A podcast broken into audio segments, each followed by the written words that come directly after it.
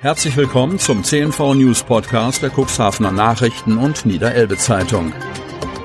In einer täglichen Zusammenfassung erhalten Sie von Montag bis Samstag die wichtigsten Nachrichten in einem kompakten Format von sechs bis acht Minuten Länge. Am Mikrofon Dieter Büge. Dienstag, 24.05.2022. Ministerin Daniela Behrens unterstützt Kampagne zur Stärkung der Jugendarbeit. Cuxhaven. Hinter Karteileichen des Jobcenters verstecken sich meist schwere Schicksale.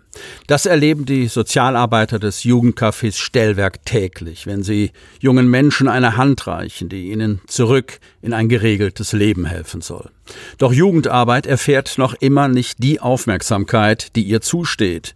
Das soll die Kampagne BAM jetzt ändern.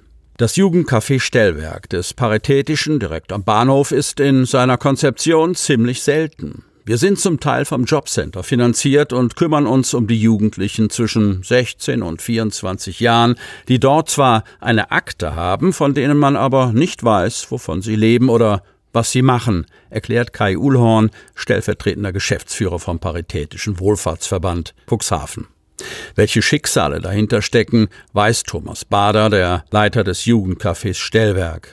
Manche haben psychische Probleme, aber auch Suchtprobleme oder Obdachlosigkeit gibt es hier. 40 Jugendliche standen im vergangenen Jahr auf der Liste des Jobcenters, erzählt er. Ein Problem sei aktuell, dass die jungen Menschen in die digitale Welt abdrifteten. Die können ihnen bis ins kleinste Detail erzählen, welche Waffe sie im Computerspiel nutzen, aber trauen sich nicht vor die Tür, sagt Bader. Dabei zu helfen ist die Aufgabe des Stellwerks. Wir sind oft die Ersten, die mal hinschauen, bei denen die Jugendlichen merken, dass sie wahrgenommen werden, sagt er. Die Herausforderungen seien so individuell wie die Lebenswege der jungen Menschen. Die Sozialarbeiter begleiten sie intensiv. Wir sind hier finanziell und personell so gut ausgestattet, dass wir zum Beispiel die Klienten auch in die Suchtklinik oder die JVA fahren, dort wieder abholen oder zwischendrin besuchen, sagt Bader. Dieser beständige Kontakt sei wichtig, um Vertrauen aufzubauen und damit die Jugendlichen einen Anlaufpunkt nach der Entlassung haben. Jugendliche brauchen einen Ort, wo sie hinkommen können, sagt Uhlhorn und leitet so zur Kampagne über, die Anlass für den Besuch von Ministerin Daniela Behrens SPD am vergangenen Freitag war. Wir wollen die Aufmerksamkeit auf das Thema Jugendarbeit legen, zeigen, was sie leistet, wofür sie steht und was sie braucht, erklärt Kampagnenleiterin Natascha Sampe. BAM heißt die Kampagne, die seit 2020 läuft und sich vor allem an Entscheidungsträger und künftige Fachkräfte richten soll. Um diesen ein Bild von der Jugendarbeit zu vermitteln, ist am Freitag die Politikerinnen-Tour in Cuxhaven gestartet. Leider ist es noch immer nicht selbstverständlich, dass Jugendarbeit gesetzlich geregelt ist, sondern sie ist immer noch eine freiwillige Leistung der Kommune und es ist immer wieder ein Kampf um die Finanzierung, kritisiert Kerstin Tack, Vorsitzende des Paritätischen Niedersachsen. Es gibt bei vielen Trägern die Sorge, dass nach dem Corona-Kassensturz diese freiwilligen Gelder gestrichen werden, fürchtet sie. Die Kampagne BAM solle dem entgegenwirken und Bedarfe sichtbar machen. Ministerin Behrens konnte den Verbänden am Freitag zumindest auf Landesebene die Sorge ein wenig nehmen.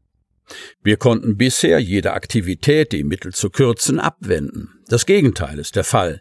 Wir haben mit dem Programm Startklar in die Zukunft aktuell 222 Millionen Euro in einem Jahr für die Jugendhilfe ausgegeben, so viel wie noch nie, erklärte sie.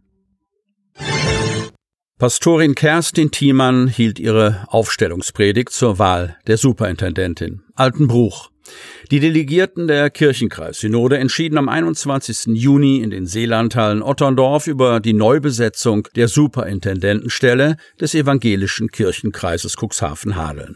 Einzige Kandidatin ist Kerstin Thiemann, Pastorin der Gemeinden Horsten und Gödens im ostfriesischen Kirchenkreis Harlinger Land. Mit ihrer Aufstellungspredigt stellte sie sich am Sonntagnachmittag in einem Gottesdienst in der St. Nikolaikirche in Cuxhaven-Altenbruch vor.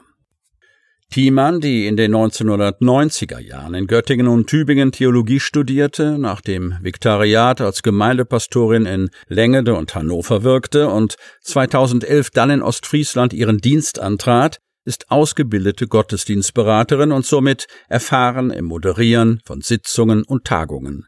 Als stellvertretende Superintendentin im Heiliger Land hat sie bereits in einigen Gremien mitgearbeitet und, wie sie sagt, mit großem Engagement Verantwortung auf der mittleren Leitungsebene übernommen.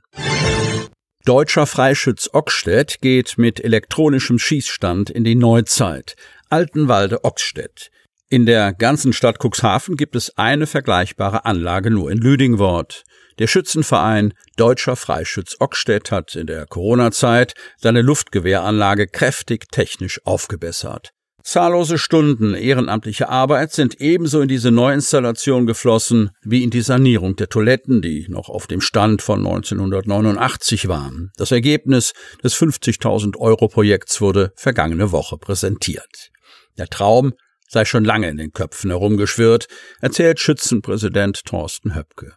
Durch die hohe Spende eines Mitglieds sowie eine Zuwendung von 5000 Euro durch die Stadtsparkasse Cuxhaven und weitere Unterstützung, zum Beispiel durch den Ockstädter Unternehmerstammtisch, habe das Ganze dann Form angenommen. Die neue elektronische Trefferaufnahme auf dem Luftgewehrstand erleichtere die Abläufe beim Sportschießen erheblich, erklärt Höpke. Anders als bei der herkömmlichen Seilzuganlage würden die Treffer sofort auf einem Tablet angezeigt und gespeichert. Die Beleuchtung wurde außerdem durch helle LED-Panels ersetzt.